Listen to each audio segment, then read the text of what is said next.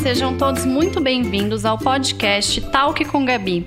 Eu sou a Gabriela Silveira, biomédica esteta, proprietária da clínica Slim Santé e também professora. Estarei aqui com vocês toda semana, mais especificamente toda sexta-feira, para batermos um papo leve, porém bastante importante sobre temas ligados à nossa saúde, qualidade de vida e ao nosso bem-estar. Fiquem comigo que eu já volto.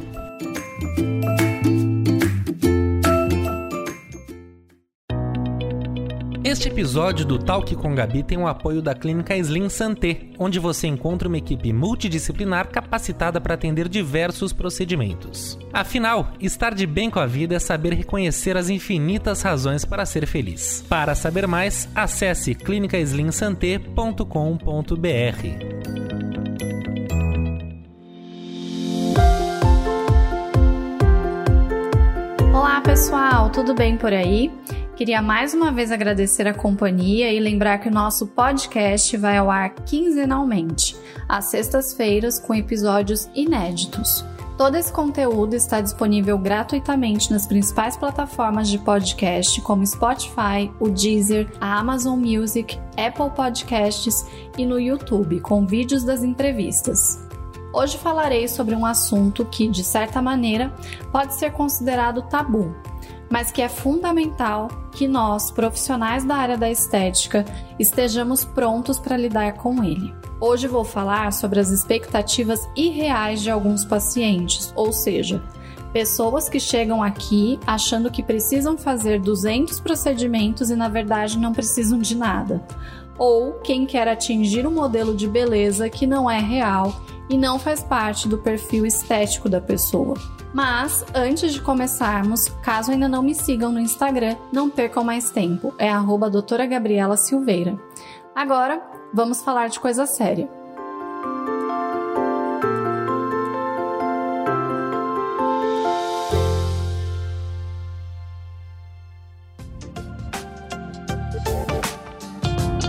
Existe um padrão de face, um padrão de beleza? Existe uma diferença de etnias, existe uma diferença de traços masculinos e femininos, mas a gente não pode considerar que exista um padrão de face, que exista um padrão de beleza, porque todas as faces elas são diferentes.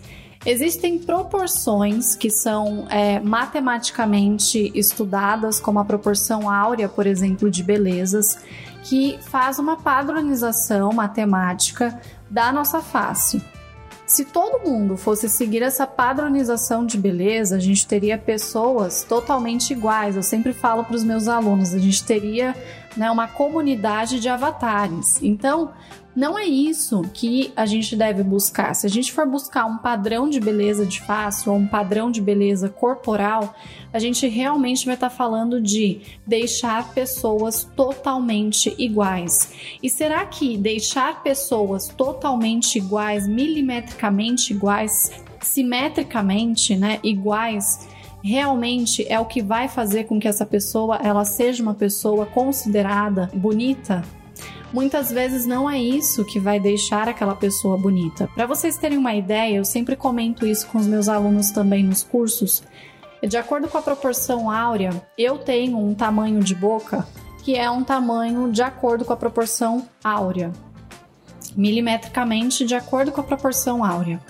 A minha irmã, por exemplo, ela tem uma boca maior do que a minha. Eu falo, inclusive, que quando a minha irmã vai passar batom, o batom acaba, porque a boca dela realmente é, ela é maior, né? E vem do meu pai. Uma boca linda, aquela boca que todo mundo quer ter, aquela boca parecida com a boca da Angelina Jolie. Eu acho a minha irmã linda. Eu olho para minha irmã e eu falo: "Nossa, ela é linda. A boca dela é maravilhosa". Muitas pessoas gostariam, inclusive, de ter a boca como a dela, só que a boca dela, ela não está de acordo com a proporção áurea. E a minha boca, eu poderia muitas vezes pensar, ah, eu vou fazer um preenchimento labial, vou dar uma aumentadinha, vou dar uma modificada. Eu poderia ser uma pessoa que não estivesse contente com a minha boca.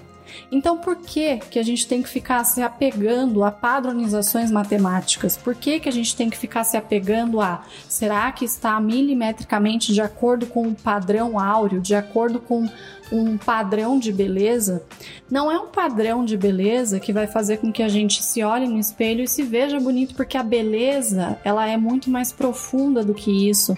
Pra gente ver beleza na gente, a gente tem que ter autoestima. A gente tem que ter autoconfiança. Então, às vezes, você pode se modificar por inteiro e ainda assim se olhar no espelho e não se reconhecer.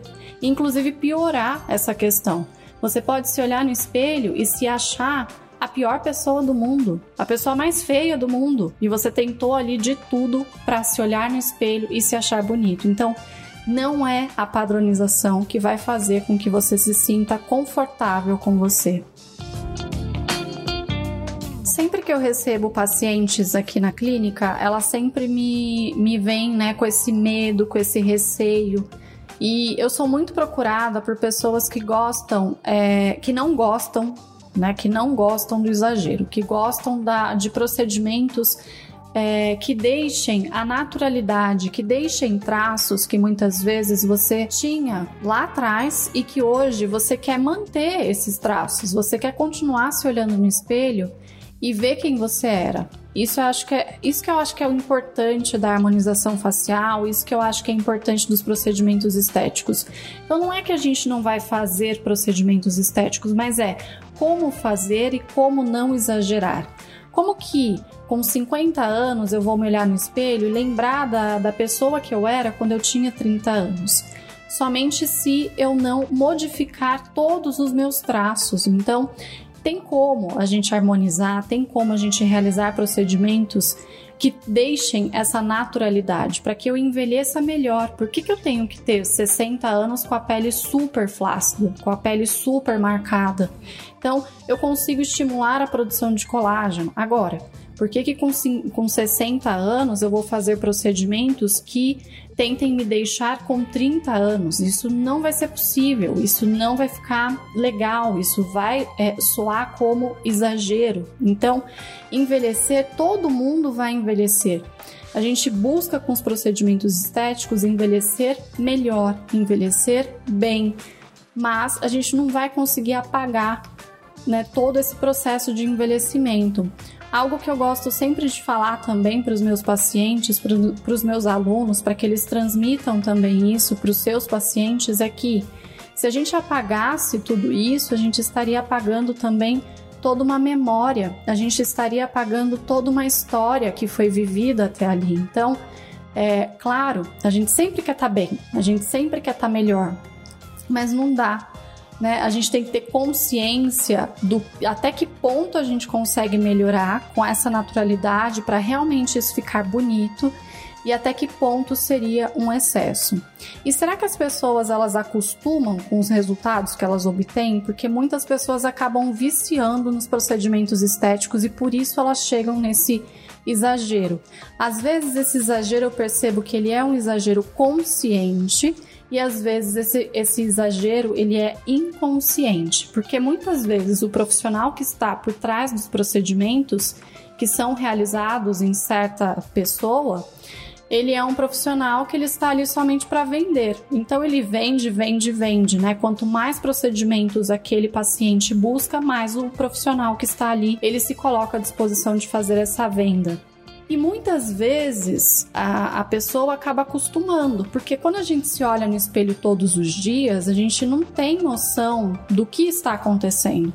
Então, acaba que você acaba fazendo em excesso porque você acostuma com aquela imagem. Por isso que é tão importante que você faça aos poucos. Então, se você nunca teve, por exemplo, a chance de cuidar de você e agora você vai ter essa chance lá com 50 anos, não chegue fazendo tudo. Vá aos poucos, estimule a produção de colágeno, faz uma toxina botulínica, faz um preenchimento aqui, outro preenchimento ali, mas não faça tudo isso no mesmo dia. Vai fazendo aos poucos. Um mês você faz um procedimento, no outro mês você faz outro, você vai se olhando no espelho, vai sentindo o resultado, vai se acostumando com essa sua nova versão para que você consiga entender onde você vai parar. Né? Quando você vai parar?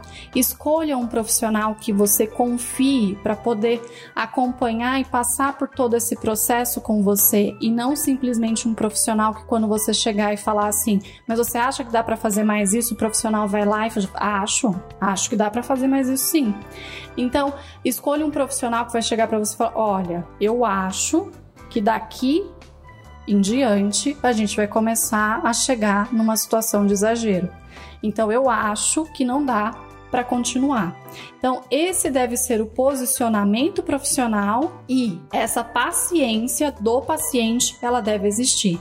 Se você for um paciente que você busca tudo do dia para a noite, você pode ter certeza que você vai chegar nesse excesso. Então, muitas vezes o excesso ele não é culpa do profissional somente, ele é culpa do paciente que é impaciente. Então essa paciência ela tem que existir, porque você não demorou, né, um dia para envelhecer 50 anos. Então você envelheceu em todo esse período. Não tem como você é, cuidar de todos os problemas que o envelhecimento traz da sua pele em um dia só. Então, realmente, né, tem, alguns pacientes eles chegam, ai, mas nossa, mas eu vou ter que vai demorar três meses para estimular a produção de colágeno para terminar todas as sessões de Sculptra, sim? Olha que rápido, né? Em três meses você consegue solucionar questões de anos. Então, tente olhar para os procedimentos estéticos com mais paciência. E como modificar o que incomoda sem se comparar, sem cometer exageros e elevar a autoestima, né? Como deveria ser sempre o objetivo. Alguns pacientes muitas vezes chegam com fotos de pessoas. Olha, eu quero ficar com essa boca, eu quero fazer um preenchimento, mas eu quero ficar exatamente assim. Isso é muito complicado. Uma coisa que eu costumo fazer no consultório é pegar uma foto da Angelina Jolie. A Angelina Jolie, ela é tida como um dos modelos, né, de mundiais, como um, é, um padrão de beleza, né? É, e que na verdade ela é totalmente fora do padrão. Essa proporção áurea que eu citei no início, Angelina Jolie, sendo a mulher linda que é, ela não está dentro da proporção áurea. A Megan Fox é outra mulher muito linda, maravilhosa, que também não está dentro do padrão áureo de beleza. Se você puder agora entrar no Google e pegar uma foto da Angelina Jolie, você vai perceber que uma sobrancelha dela é mais arqueada do que a outra, mais alta do que a outra. A região malar dela, a região ali da bochecha, vocês vão perceber que uma é mais aprofundada do que a outra. Ela tem uma narina mais aberta do que a outra. A boca dela é totalmente torta. Um lado da boca dela tem uma queda e o outro lado não. É, claro, né? Ela vem se modificando, então depende também da foto que você vai encontrar dela, mas essas diferenças que são estruturais, que são ósseas, elas vão acompanhar o nosso envelhecimento. Então a questão da sobrancelha, malar, mandíbula, orelha, a posição da orelha da Angelina Jolie também, ela é totalmente diferente um lado do outro. E a gente continua, depois de avaliar tudo isso, olhando para Angelina Jolie e achando a Angelina Jolie uma das mulheres mais lindas do mundo. Então, quando eu recebo pacientes com uma foto, eu quero essa boca, eu quero a, a minha mandíbula milimetricamente igual um lado, né, do que o outro, eu mostro essas fotos. Eu mostro essas fotos justamente para que é, e às vezes eu até pergunto antes: o que você acha da Angelina Jolie? Ah, eu acho a Angelina Jolie maravilhosa. Então, vamos lá avaliar né, o rosto da Angelina Jolie. Ela não está de acordo com a proporção áurea de beleza. Ela tem uma testa que é maior do que os outros terços da face dela. Ela tem uma testa grande. Ela tem toda a região frontal dela grande quando a gente compara com os outros terços. E ainda assim a gente não consegue olhar para ela e ficar reparando na testa dela que é maior. A Megan Fox a mesma coisa, a testa dela é gigante e a gente não consegue olhar para Megan Fox e falar que ela é, ela tem uma beleza que é, não, não é um padrão. Por que que isso acontece? Porque a beleza, ela não está em uma região. Você às vezes foi procurar o profissional para preencher aquela região, mas ela é um conjunto. E por isso que a gente fala tanto de harmonização facial, porque quando a gente harmoniza uma face, eu muitas vezes não vou olhar simplesmente para uma região, eu vou olhar para o todo. Mas nem todo mundo vai ter indicação de cuidar do todo. Às vezes a sua indicação é realmente somente de uma região. Mas se você colocar na cabeça que você tem que ficar igual a alguém, será que é isso que vai te deixar realmente da forma que você gostaria? Será que ter a boca de alguém é o que vai te deixar da forma que você gostaria? Porque a gente está falando de uma boca, mas a gente está falando de um todo que não é igual. Porque Angelina Jolie e Megan Fox, apesar de serem lindas, são completamente diferentes, são belezas diferentes, são padrões diferentes. Então não adianta você tentar achar que você vai pegar uma partezinha de uma face e colocar em você porque é isso que vai te deixar bonito. Então, é importante você que busca o procedimento ter essa consciência, ter também a consciência de quem está fazendo o procedimento em você não é um robô, é uma pessoa que está ali com uma seringa na mão para poder fazer aquele procedimento. Então, como que você vai esperar que vai ficar milimetricamente do jeitinho que você quer? Claro, a harmonização facial ela está aí, inclusive, para é, corrigir assimetrias. É, é, é possível que a gente consiga corrigir assimetrias, mas às vezes a sua expectativa não vai estar alinhada com o resultado. E é importante você, profissional, também ter toda essa consciência para que você trabalhe um pouco dessa psicologia com o seu paciente. A gente não vai olhar para o paciente e falar assim: não, eu não vou fazer isso que você está me pedindo porque isso é loucura, né? A gente não, é dessa forma que a gente vai abordar esse tema com os nossos pacientes. Mas a gente precisa tentar entender por quê. Por que você busca isso? Qual é o problema nisso? Às vezes a pessoa busca a modificação daquela região simplesmente porque ela tem um trauma. Alguém um dia olhou para ela e falou: Nossa, seu nariz é assim, seu nariz é assado. Nossa, sua boca é assim, sua boca é assada. Então, a partir daquele momento, daquele momento que a pessoa foi machucada, ela passa a olhar no espelho e fala: Nossa, é realmente, acho que meu nariz é assim, acho que minha boca.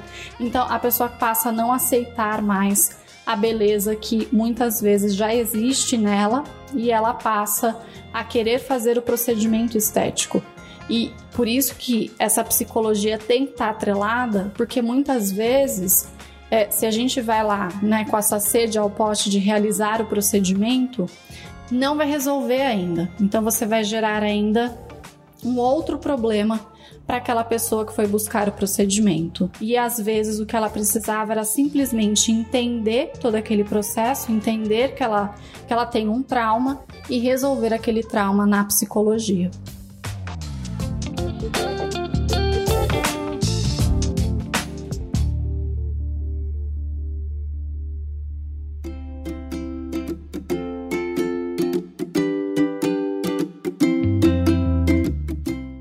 Podcast de hoje fica por aqui. Espero muito que eu possa ter enriquecido esse debate sobre como lidar com as expectativas estéticas de alguns pacientes. Caso queiram falar mais sobre isso ou precisem tirar dúvidas, eu fico à disposição lá no meu Instagram, é doutora Gabriela Silveira. Valeu, pessoal, um beijo e até mais!